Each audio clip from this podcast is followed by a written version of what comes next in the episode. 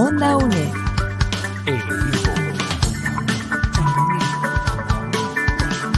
Imagen y sonido. Hasta donde estés.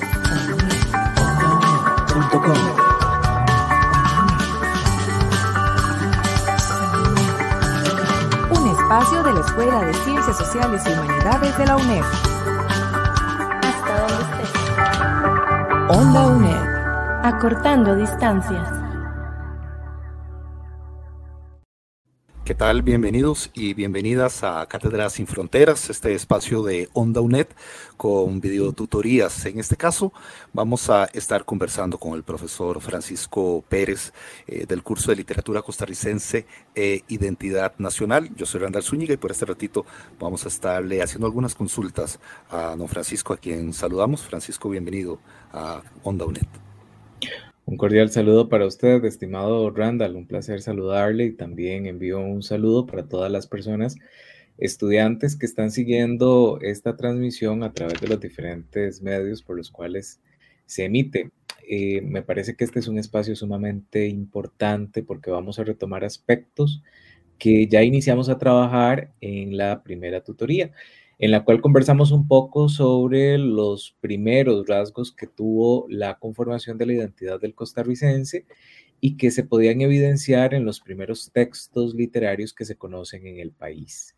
La polémica nacionalista, por ejemplo, el nacimiento de la generación del Olimpo, la noción del ciudadano costarricense como un campesino blanco, pacífico, trabajador, eh, nos permiten tener una primera idea del proceso que se vivió para propiciar una identidad nacional y por supuesto cultural en Costa Rica. Para este segundo encuentro propiamente tendremos un acercamiento a la evolución que tuvo la, literatura en Costa Rica y cómo ésta se liga propiamente con aspectos relacionados con la modernidad. Debemos recordar que en la primera mitad del siglo XX estuvo colmada de varios acontecimientos que influyeron muchísimo en las formas eh, y los contenidos ideológicos que la literatura utilizó para representar la identidad nacional y cultural. Dentro de esos eventos podríamos mencionar eh, las diferentes intervenciones militares de Estados Unidos en América Latina, la Revolución Mexicana, la Primera Guerra Mundial, la Revolución Rusa y propiamente en nuestro país la huelga bananera y las reformas de los años 40, así como la guerra civil del 48. Esto se va a ligar de manera particular con el proceso de modernización que implicó un crecimiento económico acelerado eh, que se evidencia en la creación entonces de instituciones sociales, prácticas culturales y una gran cantidad de actividades comerciales en nuestro país, ¿verdad? Que vamos a ir viendo a lo largo de la producción literaria también como una evidencia más. De esta manera, la literatura refleja lo que se vivía en ese momento de cierta forma. Em, por ejemplo, la generación del repertorio americano manifiesta una actitud crítica y una sensibilidad social frente a los cambios económicos e ideológicos que vivían las sociedades latinoamericanas. Entonces muestra, por ejemplo, la desigualdad que se vivía en Costa Rica durante las primeras décadas del siglo XX.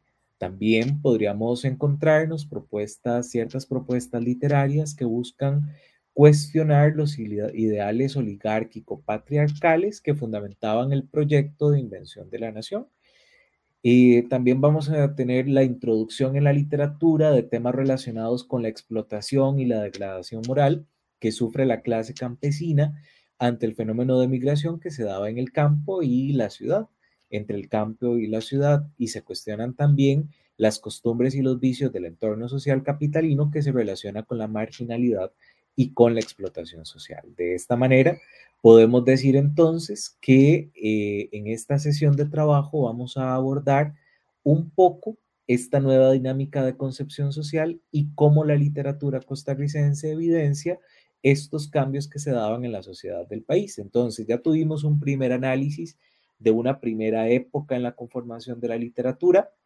Recordamos que la, la clave central de ese primer proceso lo vamos a tener a partir de la polémica nacionalista que se da a finales eh, de los años 800, 1980, 1890 y 1900, para ahora entrar eh, a partir de esa, de esa discusión en una nueva visión relacionada con la conformación de la identidad que vamos a poder plasmar o ver plasmado en diferentes textos literarios de esta eh, primera mitad del siglo XX.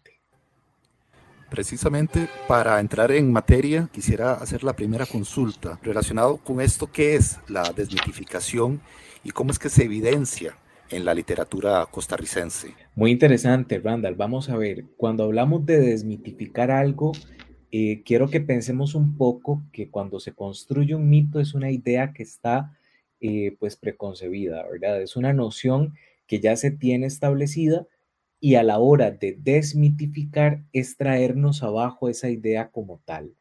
Quiere decir que desmitificar tiene eh, como función subvertir desde un punto de vista artístico los diferentes valores y las representaciones sobre los cuales una determinada sociedad eh, tiende a reconocer como elementos propios o característicos de su identidad o su mismicidad cultural. Es decir, es una forma de echar abajo una serie de creencias relacionadas con cómo es una sociedad o una población en este sentido estricto. Entonces, Vamos a ir teniendo de la mano este concepto. Desmitificar es traernos abajo una, una idea o una concepción que desde antes se tenía elaborada. Pensemos entonces en la época que hablamos en la tutoría anterior, ¿verdad? Lo que se construyó en ese momento, ahora probablemente vamos a empezar a, em, a traerlo abajo. Como se menciona en la introducción, ¿verdad? Durante la primera mitad del siglo XX, la sociedad del mundo entero se está enfrentando a una serie de acontecimientos que tienen grandes repercusiones en el ámbito económico, político, social, y esto genera que entonces el ambiente sea de incertidumbre y por supuesto de muchísimos cuestionamientos filosóficos sobre lo que se va a hacer y lo que se venía haciendo.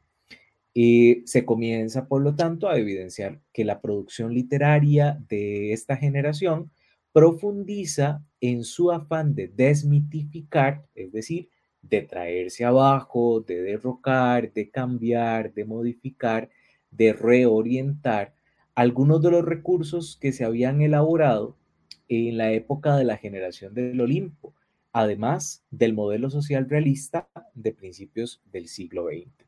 Uno de los autores más representativos de esta transgresión literaria, es decir, de esta ruptura o de este cambio en la literatura, es Max Jiménez, que cuestionaba el imaginario nacional. Y el imaginario nacional, vamos a recordar, que tiene que ver con la construcción que se había hecho del costarricense como tal, con cómo es el costarricense.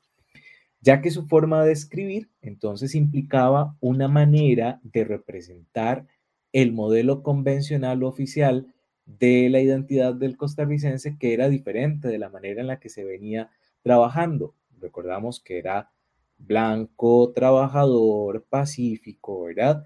Eh, una, un modelo de familia, ¿verdad? Guiado a través del padre. Algunos de los elementos, además, que se van a empezar a desmitificar o a reconstruir a partir del planteamiento de Max Jiménez, entonces tienen que ver con temas por ejemplo, como la violencia, el poder, la sexualidad, los vicios, la corrupción moral. Es decir, hay un proceso que va a desmentir o a recalificar el discurso de la identidad nacional que se relacionaba con un carácter pacífico, trabajador, patriótico del labriego sencillo. El modelo del costarricense está cambiando y además se van a introducir otros temas muy interesantes eh, que podrían ponernos en perspectiva sobre cómo eran los costarricenses de esta época y que no nos alejan mucho de lo que hoy podríamos tener en una sociedad eh, que se complejiza y se dinamiza cada vez más.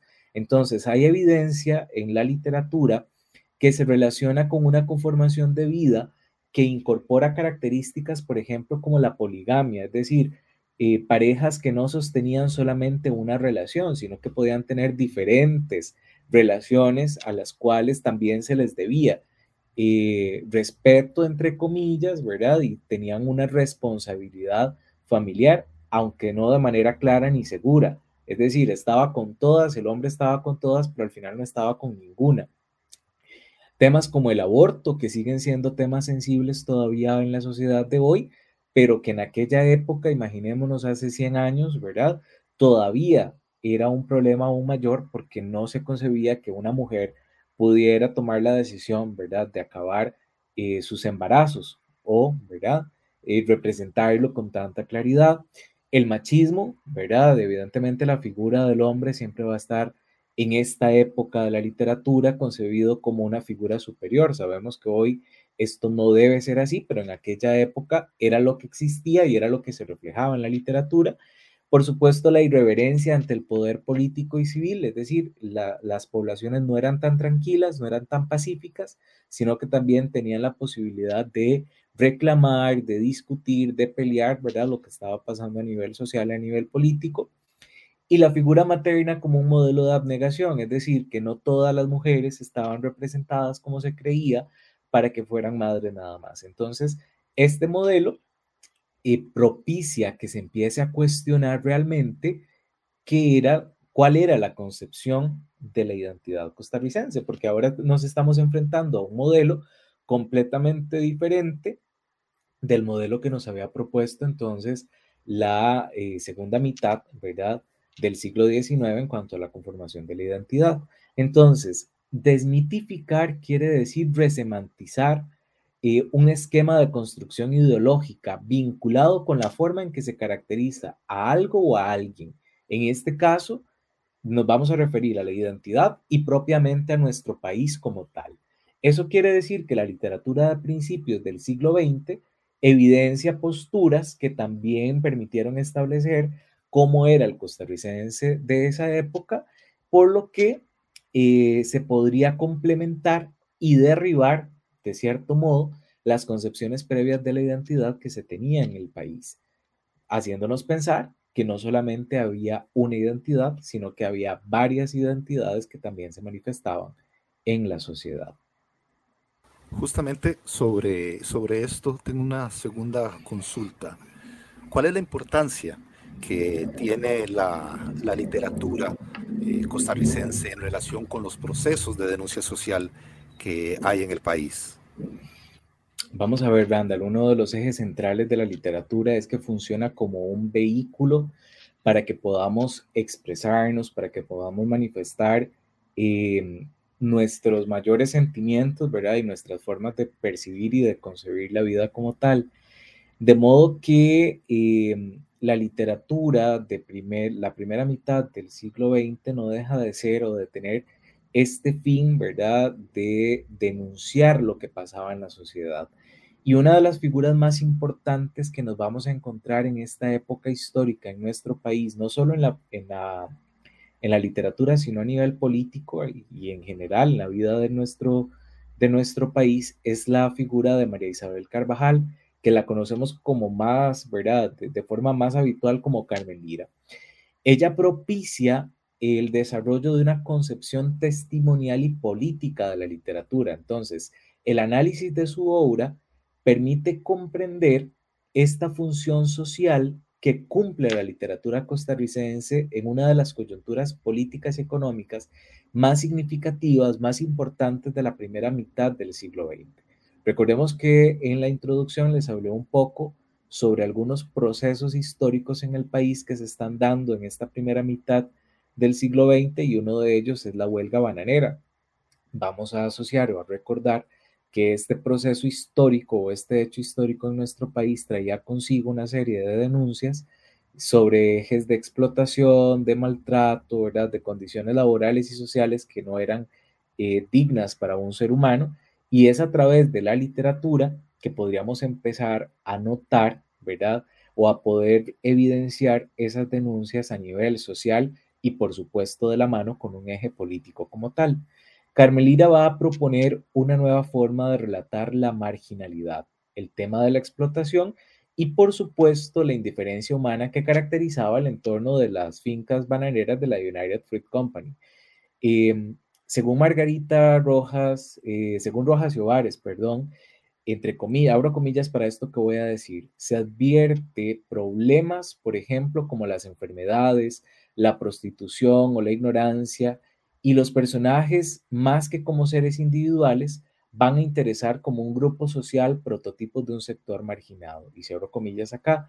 Es decir, vamos a tener una concepción de un costarricense que también está siendo vulnerado en su forma de vida.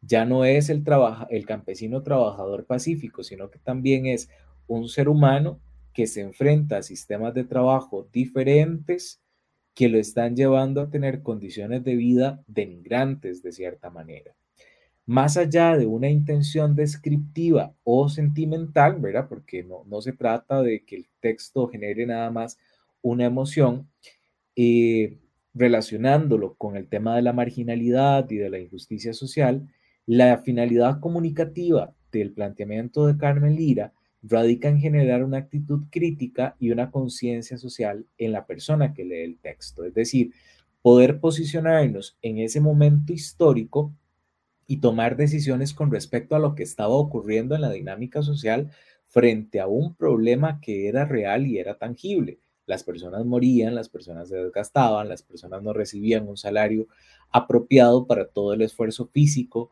mental, ¿verdad? Ese desgaste que estaban viviendo y eso generaba procesos en los cuales era necesario tomar decisiones, reflexionar, actuar, cambiar, ¿verdad? Esto, entonces, bueno, esos planteamientos se van a apoyar en estrategias como el realismo, el naturalismo literario, como eh, forma, ¿verdad?, de generar un mayor efecto de verosimilitud, es decir, de que el texto pudiera ser creíble. Utilizamos el realismo y el naturalismo para mostrar la realidad tal cual era, lo que estaba pasando, aunque a veces nos pudiera generar un choque de emociones. Y además para tener un punto de referencia con respecto a la problemática social de las bananeras que se vivía en el momento. Y eso se va a apreciar en la manera en la que la voz narrativa describe la situación de vulnerabilidad de los diferentes personajes y produciendo un sentimiento de empatía y de justicia social por parte del lector, que era básicamente lo que se pretendía con estos textos promover, como lo acabo de explicar, generar una reflexión que propiciara un cambio en la sociedad como tal. De ahí el factor de la literatura utilizada con una finalidad didáctica y de promoción de eh, la sensibilidad y de una denuncia social como tal.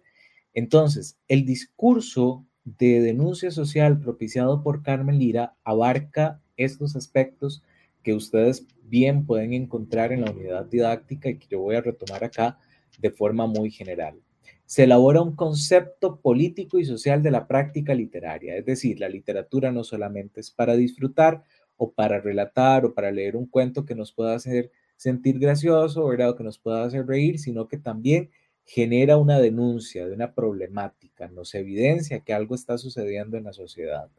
Se introduce la problemática bananera en el contexto costarricense, se evidencia algo que ya se sabía probablemente que estaba ocurriendo, pero no se habían arriesgado a plasmarlo en un texto. Carmen Lira lo hace y se evidencia.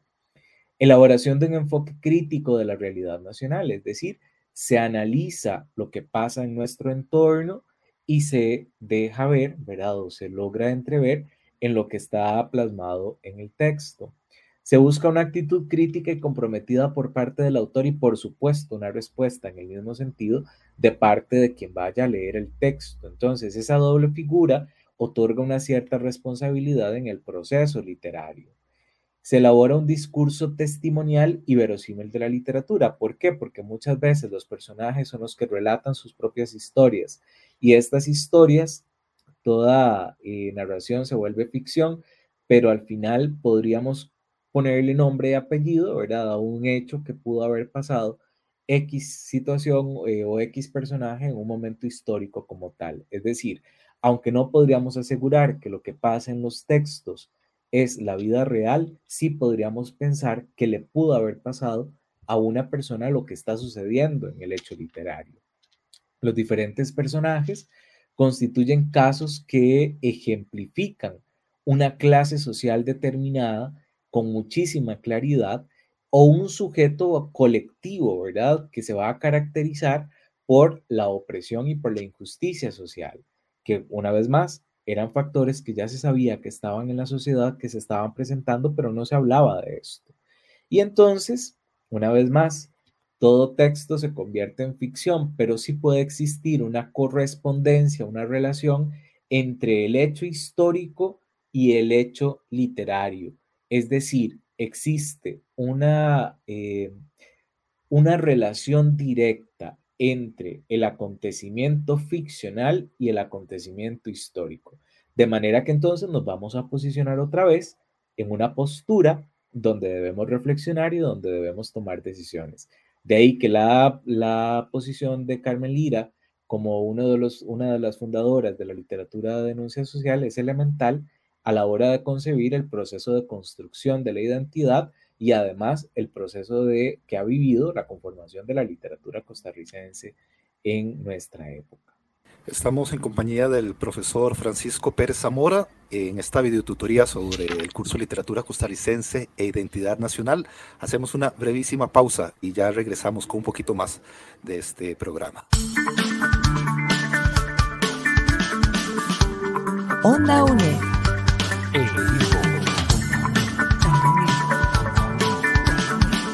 Imagen y sonido, hasta donde esté.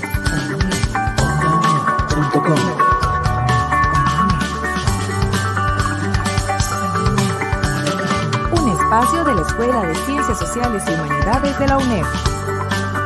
Hasta donde esté. Onda UNED, acortando distancias.